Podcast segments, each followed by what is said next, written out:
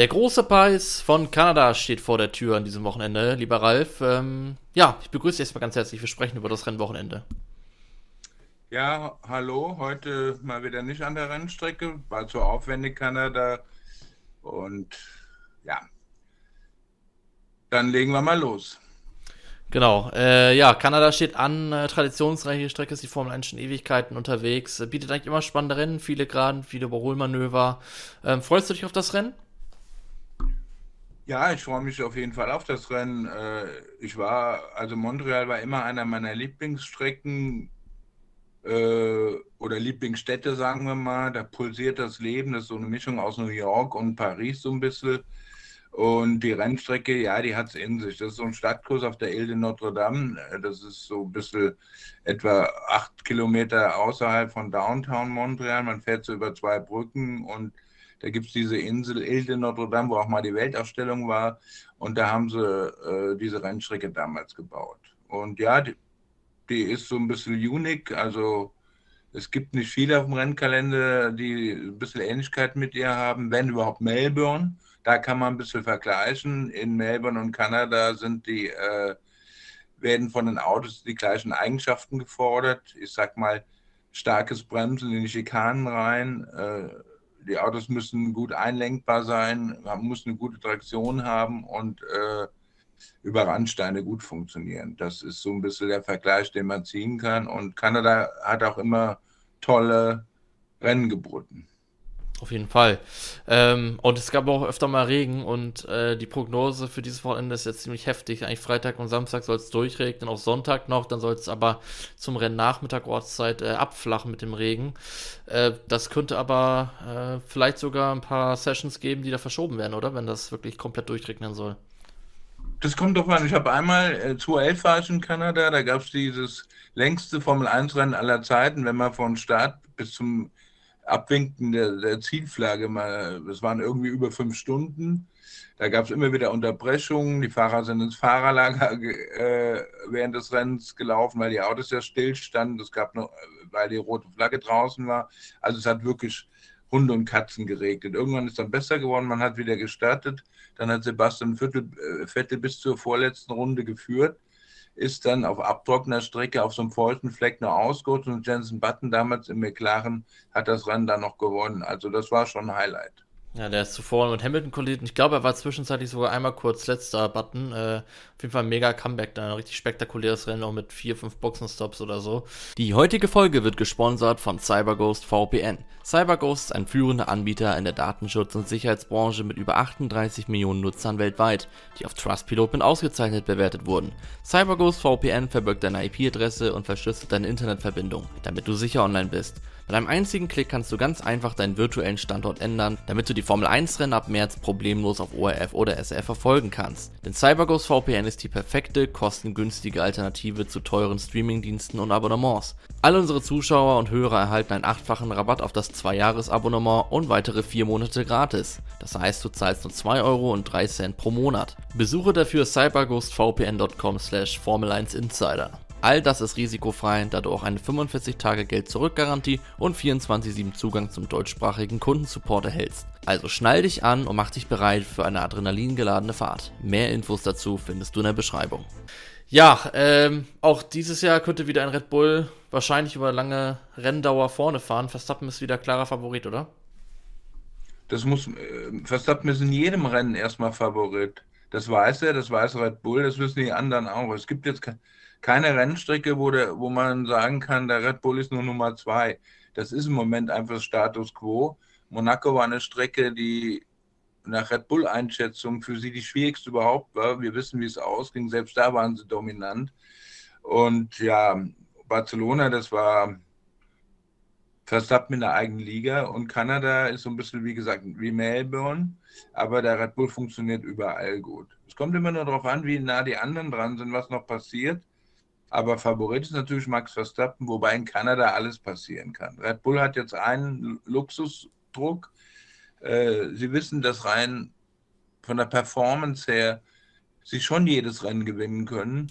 Aber ist das realistisch? Nein, ist es nicht, weil es müssen beide Autos performen, beide Autos müssen durchkommen, es darf keine Probleme geben und bei der, im Laufe der Saison ist das sehr unwahrscheinlich, dass einer nicht mal ein bisschen so viel Pech hat, dass er wirklich alle Rennen gewinnen kann. Also es ist eher unwahrscheinlich, wenn auch möglich.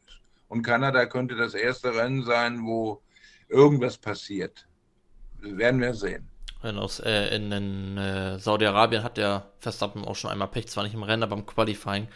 Ja, ähm, gucken ja, gut, wir mal. aber dann war halt Perez da. Die, ja, also stimmt, Perez ist ja. gefordert. Er muss dann da sein, wenn Max mal ein Problem hat. Das ist auch klar.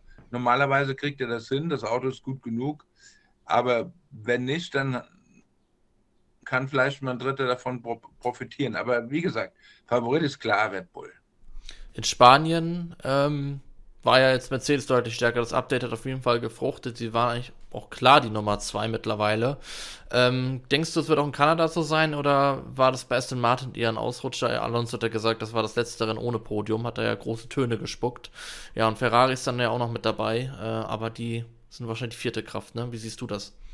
Also Red Bull ist Nummer eins, das muss man sagen. Mercedes sagt, stapeln sie tief oder ist es Realität, wenn sie sagen, Kanada könnte ein Problem für sie werden? Also sie glauben selbst, sie sind da nicht so stark wie in Barcelona, werden wir sehen. Kann schon sein, dass besonders Aston Martin nach der Enttäuschung Barcelona und jetzt auch sehr, wie sie selbst sagen, großen Updates, neuen Teilen in Montreal, äh, selbst den großen Sprung wieder machen und, und vielleicht Red Bull herausfordern können, zum, zum Beispiel oder näher kommen. Also Aston Martin glaubt selbst, dass sie Nummer zwei sind im Ranking in äh, Kanada. Man träumt sogar von einem Doppelpodium, also Stroll und Alonso. Das würde aber bedeuten, dass sie alle anderen schlagen müssen und einen Red Bull. Das wird schon schwierig. Ähm, Ferrari ist eine Wundertüte. Der, die Strecke in Montreal könnte denen liegen aber bei denen weiß man ja nie und die wissen es selbst nicht. Und das ist das große Problem, wie das Auto im Rennen mit den Reifen umgeht, wie das im Rennen funktioniert. Die schießen da mit Schrot und, und hoffen, dass irgendwann mal eine Kugel trifft, aber, aber sie wissen selbst nicht so genau, was sie machen sollen. Das, das weiß man nach Barcelona jetzt ganz sicher. Es kann mal hinhauen, kann man nicht hinhauen. Wenn es hinhaut, könnte Ferrari zweite Kraft sein. Wenn es nicht hinhaut, dann sind sie halt wieder Vierter. Das muss man jetzt sehen. Von der Strecke her äh, könnte Ferrari da eher besser aussehen. Und Mercedes, wie gesagt, Fragezeichen. Also Ranking, Red Bull, Aston Martin, Ferrari, Mercedes ist so mein Eindruck. Und McLaren darf man auch nicht äh, außer Acht lassen, weil auf Strecken wie Melbourne, Kanada oder auch auf Langsamteilen wie Monaco funktioniert das Auto ganz gut. Die muss man einfach mal äh, auch im Blick haben und Alpine, die ja in, in Monaco so stark waren und in Barcelona eher enttäuschend könnten in Kanada auch noch mal ein bisschen stärker werden. Also das sind so die ersten sechs vom Gefühl her. Ja, sind wir mal gespannt. Und dann kann auch noch mal der Regen vielleicht ein bisschen Würze reinbringen oder das alles noch mal ein bisschen durchmischen. Ja, klar, Regen bringt immer äh, irgendwie Aufregung und Hektik. Bist du noch da? Ja, ich bin noch da. Okay. Äh, bringt immer Aufregung und Hektik, aber ähm, das gilt für alle. Aber grundsätzlich ist auch Max Verstappen nicht gerade ein schlechter Regenfahrer, sondern hat ja am Anfang seiner Karriere gerade im, im Regen brilliert. Also äh, da geht es eher darum, die Traktion aufs, äh, auf den Asphalt zu kriegen und wenig Fehler zu machen. Das ist schwierig genug. Es gibt ja auch in Kanada stehen ja die Leitplanken oder Mauern ziemlich nah an der Strecke. Es gibt diese berühmte Razor, äh, Wall of Champion, das ist die letzte Schikane vor Stadt und Ziel, wo halt schon einige Cracks aus der Vergangenheit ihr Rennen da oder ihre Runde äh, beendet, beenden mussten. Ich rede da von Michael Schumacher, Damon Hill, Jacques Villeneuve und, und, und. Die sind alle da schon mal eingeschlagen. Ja, unter anderem auch Sebastian Vettel im Training 2011. Und mit ja, genau. dem 2011er Auto wird er dieses Jahr auch wieder im Cockpit sitzen am 9. September auf dem Nürburgring. Er wird die Nordschleife fahren im Rahmen eines Red Bull Events dort. Ähm, schön, ihn dann wieder im Cockpit zu sehen, oder? Ja, ich glaube, es war sein Traum, einmal auf der, mit dem, einem Formel 1 Auto auf dem Nürburgring zu fahren. Also er hat oft gesagt, äh, BMW hat das ja mal mit Nick Heidfeld gemacht, BMW sauber. Ähm, und da war er fast neidisch, als er das gesehen hat. Da wäre er auch gern gefahren. Und seitdem weiß ich, dass das so ein bisschen in dem Humor. Jetzt hat er die Chance mit seinem 211er Auto bei, an so einem Red Bull-Wochenende zusammen mit Daniel Ricciardo übrigens, seinem alten Teamkollegen, die Nordschleife zu fahren. Ob das jetzt in dem Sinne ernsthaft ist, dass die wirklich versuchen, äh, richtig auf Zeit zu fahren, das, das glaube ich jetzt eher nicht. Dafür ist das, das Risiko zu groß. Aber war noch mit Demo-Reifen. Halt ja, sie werden halt versuchen, das Beste draus zu machen. Aber viel amüsanter ist, dass noch ein anderer da gerne fahren wollte, absolut. Und Helmut Marko hat Max Verstappen das verboten. Der hat schon in weiser Voraussicht gesehen, wenn, wenn wir den Max auf die Nordschleife lassen, dann gibt es entweder nur am Limit oder gar nichts. Und das war ihm einfach Menschen vom Menschen und, und Material her äh, zu viel und äh, hat gesagt, nee, das machst du nicht. Ja, dann hätten wir vielleicht einen kaputten 211er oder er würde einen neuen Streckenrekord fahren, selbst wenn es nur die Demo-Reifen wären. Bei Verstappen ist ja alles so zu trauen. Ja, ähm, es gibt da Gerüchte, dass Versta äh, Vettel eventuell an Le Mans interessiert sein sollte, vielleicht an einem Start 2024. Was ist da dran? Tja, dann muss, ich weiß nicht, äh, ob seine Frau ihm die Erlaubnis dafür gegeben hat. Träumen darf man ja. Also im Moment ist er sehr integriert in der Familie und, und flüchtet so manchmal aus seinem Alltag, indem er dann in England fährt, in ähm, Goodwood oder jetzt diese Nürburgring-Aktion. Äh, dann kämpft er auch um, äh, für seine Bienen, wo die Fahrer in Suzuka die Randsteine gelb-schwarz anmalen müssen. Also ja, er ist grundsätzlich immer am Motorsport interessiert. Ich, ich kann es nicht einordnen, ob, ob da was dran ist, wirklich. Es, es gibt so viele Spekulationen um Sebastian im Moment. Ich habe keinen Kontakt mit ihm, weil er mit niemandem Kontakt hat. Er ist völlig abgetaucht. Äh, ich kann es nicht einordnen. Okay, dann äh, sind wir mal gespannt. Vielleicht sehen wir den nächsten im Cockpit, vielleicht aber auch nicht.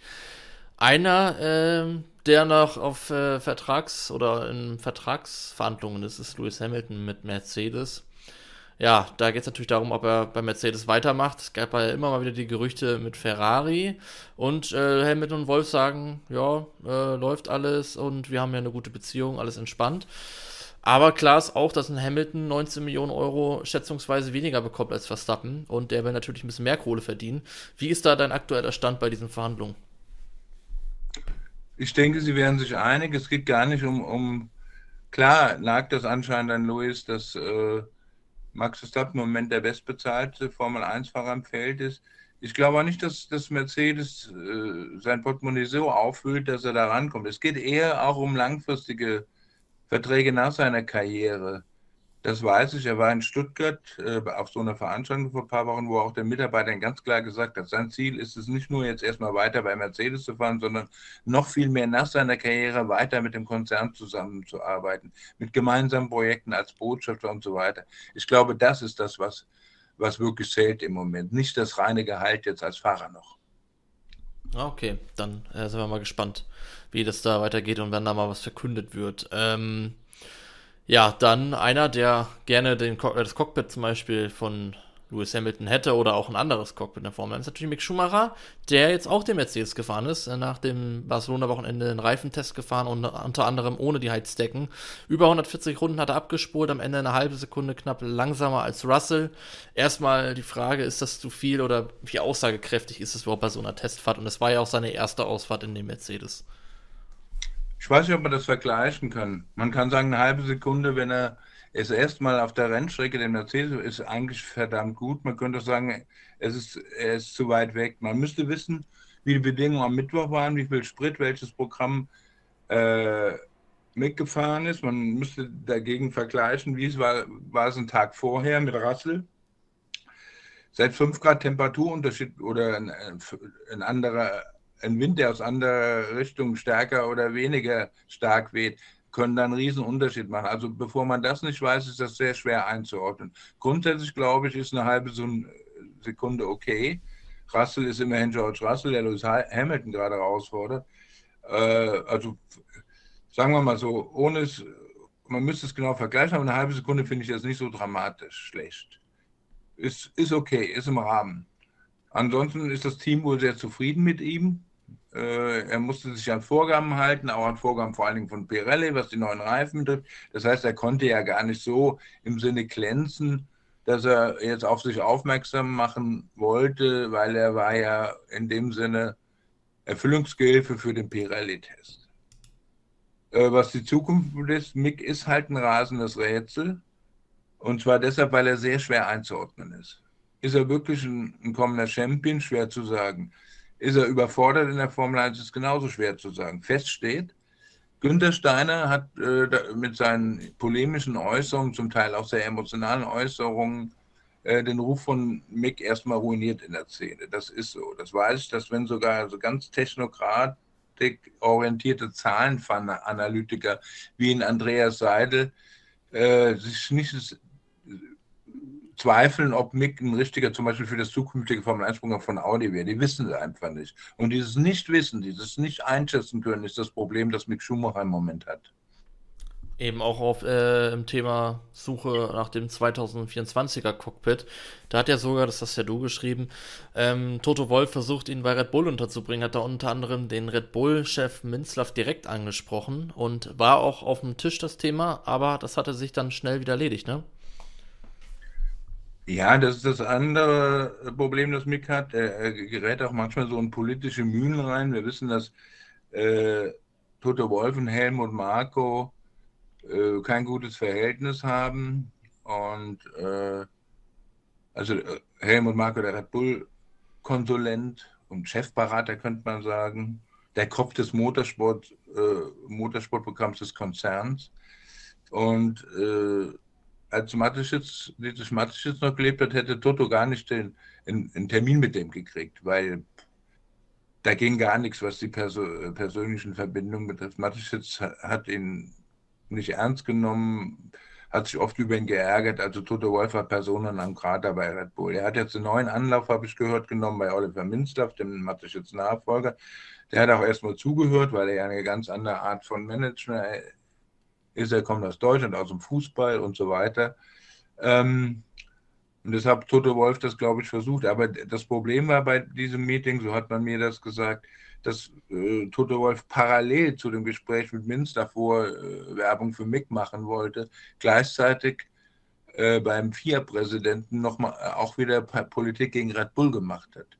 Wegen Budget Cup, da wäre irgendwas nicht okay, die sollen darauf achten. Und im Prinzip wollte er halt Red Bull schwächen, weil, weil es ihm total auf den Senkel geht, dass sie ihm um die Ohren fahren. Das hat dann Red Bull natürlich auch rausgekriegt. Damit war das Thema dann erledigt. Denn wenn einer so ein, so ein doppeltes Spiel treibt, dann ist das eine politische Sache am Ende, für die Mick nichts kann. In diesen Mühlen ist er geraten und damit war das Thema beendet, weil Toto Wolf dieses doppelte Spiel gespielt hat, so wie man mir mitgeteilt hat. Wie siehst du dann aktuell die Chancen für ein Cockpit von äh, im Jahr 2024? Wo könnte er, wenn dann unterkommen? Was müsste passieren? Ja, nochmal, Toto, entweder Lewis Hamilton hat keine Lust mehr ähm, und schmeißt aus irgendeinen Gründen auch hin oder dem Russell passiert was, dann müsste aber erstmal Toto Wolf den Mut haben, wirklich Mick als diesen Ersatzfahrer, wenn irgendwas außerordentlich passiert, in das Auto zu setzen. Ich denke, er wird es machen allein weil der öffentliche Druck so groß ist, weil Mick, weil Mick vom Team gelobt wird. Also wenn das nicht passiert, dann, dann hat Toto, die ganze, Toto Wolf die ganze Zeit die Leute wirklich verarscht, indem er immer wieder gesagt hat, Mick ist ein guter und, und wir versuchen ihm zu helfen. Äh, ansonsten sehe ich nur ein Kundenteam und da auch nur Williams. Nochmal. Äh, die haben zwei Fahrer mit dem Alex Albon, wobei Alex Albon immer noch im Red Bull Dunstkreis ist. Das heißt, wenn theoretisch äh, Red Bull ihn aus irgendwelchen Gründen bei Williams abzieht, wäre da ein Platz frei. Dann geht es um, um den Rookie Logan Sargent, der an sich Talent hat und auch schnelle Runden fahren kann, aber irgendwie kriegt er das im Rennen noch nicht zusammen. Was auch schwierig ist für einen Rookie ohne Testfahrten, das sagen ja viele Experten wie Franz Toast. Und da gibt es jetzt immer wieder diese, dieses Gemurmel hinter den Kulissen, dass man mit, mit ihm nicht zufrieden ist und er so auch so eine Deadline hat, so wenn du jetzt nicht in, in der und der Zeit performst, dann müssen wir uns Gedanken machen. Sollte das passieren, was es nicht weiß, sollte das passieren, dann müsste Toto Wolf aber alle Hände, alles tun, Mick Schumacher in das Auto zu setzen, weil er ja diese Verbindung zu Williams hat als, Motor, als Motorlieferant und vor allen Dingen weil sein alter äh, Chefstratege James Wolf, der jetzt Teamchef bei Williams ist, schon sehr eine enge Verbindung zu Wolf hat. Also die müsste man dann nutzen. Ja, Wäre schön, ähm, wenn wir dann äh, zwei Deutsche nächstes Jahr in der Formel 1 hätten, denn die Karten für Nico Hülkenberg sehen natürlich auch sehr, sehr gut aus. Hat sich jetzt äh, Steiner so geäußert, er ist zufrieden mit seinen Fahrern aktuell. Und ähm, man möchte die Entscheidung möglichst nicht so weit rausziehen wie letztes Jahr. Damals wurde ja vor dem letzten Rennen gesagt, dass Schumacher nächstes Jahr nicht im Cockpit sitzen wird. Ähm, ja, das klingt ja alles gar nicht mal schlecht, ne? Für Hülkenberg. Ja, aber wenn das so weitergeht, muss sich äh, Hülkenberg fragen, ob er überhaupt noch unter den Voraussetzungen bei Haas hinterherfahren will. Ich meine, der Trend geht eher nach unten im Moment, das muss man so sagen. Er hat ein super Qualifying Barcelona gehabt, aber im Rennen ging gar nichts. Und wenn das so weitergeht, dann würde er dieses Jahr nicht mehr in die Punkte fahren. Und Hülkenberg ist, ist, hat einen viel zu guten Rufer und, und hat auch einen viel zu großen Anspruch an sich selbst, dass er sich dann wirklich überlegt, muss ich mir das, jetzt habe ich wieder ein Jahr Formel 1 genossen, muss ich mir das antun, beim Team zu fahren, wo ich von vornherein keine Chance habe und dann auch noch einen Teamchef zu haben, bei dem er nie weiß, was am nächsten Tag passiert, von seinen Emotionen her und so. Also, das könnte man auch mal sich fragen, muss das alles sein? Äh, gut, der Steiner den, ja. hat, hat, keine, hat, kein, eine, hat keine große Wahl. Sein großer russischer Sponsor, den er hatte, wurde ja verboten, wie wir wissen. Dessen äh, Mazepin, der russische Fahrer, darf nicht fahren, was viele sagen auch besser ist. Also, und Günther Steiner, also Haas braucht Geld von außen. Der braucht eigentlich einen P-Treiber und gut, da gibt es immer Möglichkeiten, aber an sich rein von der Performance her wäre wär er gut beraten, beide zu behalten. Und das würde Sinn machen. Kannst du dir dann vorstellen, dass Hülkenberg, also wenn es wirklich nur diese Haas-Optionen gibt, also die Cockpits sind ja sehr limitiert, ähm, dass er wirklich dann aufhören würde sogar? Oder denkt er nicht, also ich meine, Formel 1 fahren ist ja trotzdem noch lukrativ, oder? Naja, ihm macht es ja Spaß, das sagt er ja. Solange es ihm Spaß macht und es ihm egal ist, äh, ob er jetzt Erfolge haben kann oder nicht, würde ich sagen, okay, das zieht er durch. Aber ich bin, weiß halt nicht sicher, er ist ja auch im gewissen Alter, ist jetzt 35, äh, wie groß der Spaß noch sein wird, wenn er halt immer, immer wieder im Rennen durchgereicht wird, obwohl er alles gibt und er weiß, es liegt eigentlich nicht an ihm. Das ist jetzt eine Motivationsfrage, die müsste man ihm stellen. Könnte also, er nicht auch eigentlich einer für Audi sein? Also, äh, also gut, dann wäre 38, aber Alonso ist jetzt auch schon über 40 und fährt Formel 1. Und wenn er sich jetzt immer weiter beweist und Haas, äh, den Magnus im Griff hat und dann irgendwann Audi kommt, und er ist ja mit Porsche auch Le Mans-Sieger geworden. Also, so ganz also irgendwann nicht, kommt Audi nicht, sie kommen spätestens 26. Aber die Politik und, und ich sag mal, die Maßnahmen, die Audi, die laufen ja jetzt schon bei Sauber. Andreas Seidel ist da platziert als zukünftiger Audi-Chef, der ist erst CEO bei Sauber, der wird automatisch die vier Ringe tragen. Nächstes Jahr ändert sich bei Audi, äh, bei Sauber schon was, dass sie Audi-Dienstwagen bekommen. Also man sieht jedes Jahr, nimmt Audi mehr Einfluss da. Ähm, natürlich wäre Hülkenberg einer für die. Wenn Audi sich darauf besinnt, dass sie deutsche Wurzeln haben und vielleicht ein deutscher Fahrer nicht Pflicht, aber doch gewollt wäre, gibt es ja nur zwei. Das ist im Moment Nico Hülkenberg, äh, dann Mick Schumacher natürlich, falls man sich doch zutraut, ihm eine Chance zu geben und nicht alles glaubt, was von Günther Steiner so erzählt wird. Und ja, dann gibt es noch Sebastian Vettel, der auch ein bisschen jünger ist als Alonso. Aber ich glaube, das ist, das ist eher kein Thema. Ansonsten ist im Moment in Deutschland keiner auf dem Markt. Vielleicht der junge Goethe, der in der Formel 3 fährt. Mal sehen, wie der sich entwickelt. Aber das ist noch, äh, noch lange hin. Also im Prinzip gibt es nur zwei realistische deutsche Möglichkeiten im Moment. Und das ist Mick Schumacher und Nico Hülkenberg, falls Audi da einen Blick drauf wirft. Ja, sind wir mal gespannt. Ja, Ralf, dann äh, zum großen Preis von Kanada hast du bestimmt auch mitbekommen, ist das neue Formel 1-Spiel rausgekommen. Ich habe mal gehört, äh, hat Bianca erzählt, dass du auch im ich glaub, Pressezentrum sogar mal das 2010er Formel 1-Spiel auf dem Laptop gespielt hast. Ähm, bist du da noch drin im Thema? Ja, ich habe ja zu Hause auch ein altes Formel 1-Spiel, das ich immer noch sensationell finde, damals von 2001 äh, mit allen möglichen technischen Varianten. Also das, das, das, das das gucke ich mir manchmal an, wenn ich wieder mal Strecken abfahren will. Ansonsten halte ich von Formel 1 Spielen, ich persönlich ist nicht so viel, weil wie gesagt, Äh, auch wenn die Leute mich jetzt nicht mögen deswegen, aber das ist mir völlig wurscht. Äh, es hat mit dem Rennsport nichts zu tun. Mit dem, was in der Formel 1 auf der Straße ist, ist einfach völlig was anderes. Die Leute können das gerne machen, können spielen und aber nochmal, äh, man fährt dann gegen eine Mauer, nichts passiert, Autoschrott, man reloadet, fährt nochmal. Äh, es hat nichts mit, mit Formel 1 fahren zu tun, es ist wirklich nur ein Spiel. Okay, ja. Haben wir auch da den Unterschied von Ralf Bachmann gehört. Ja, dann danke Ralf für deine Zeit und dann sehen wir uns morgen wieder. Dann äh, sprechen wir über das Training und über die anderen Themen, die sich vielleicht äh, am Wochenende entwickeln. Danke für deine Zeit. Schreibt gerne eure Meinung zu den Themen in die Kommentare. Okay. Ciao. Tschüss. Danke. Wie baut man eine harmonische Beziehung zu seinem Hund auf? Puh, gar nicht so leicht. Und deshalb frage ich nach, wie es anderen Hundeeltern gelingt, beziehungsweise wie die daran arbeiten. Bei Iswas Dog reden wir dann drüber. Alle 14 Tage neu mit mir, Malte Asmus und unserer Expertin für eine harmonische Mensch-Hund-Beziehung, Melanie Lippisch. Iswas Dog mit Malte Asmus. Überall, wo es Podcasts gibt.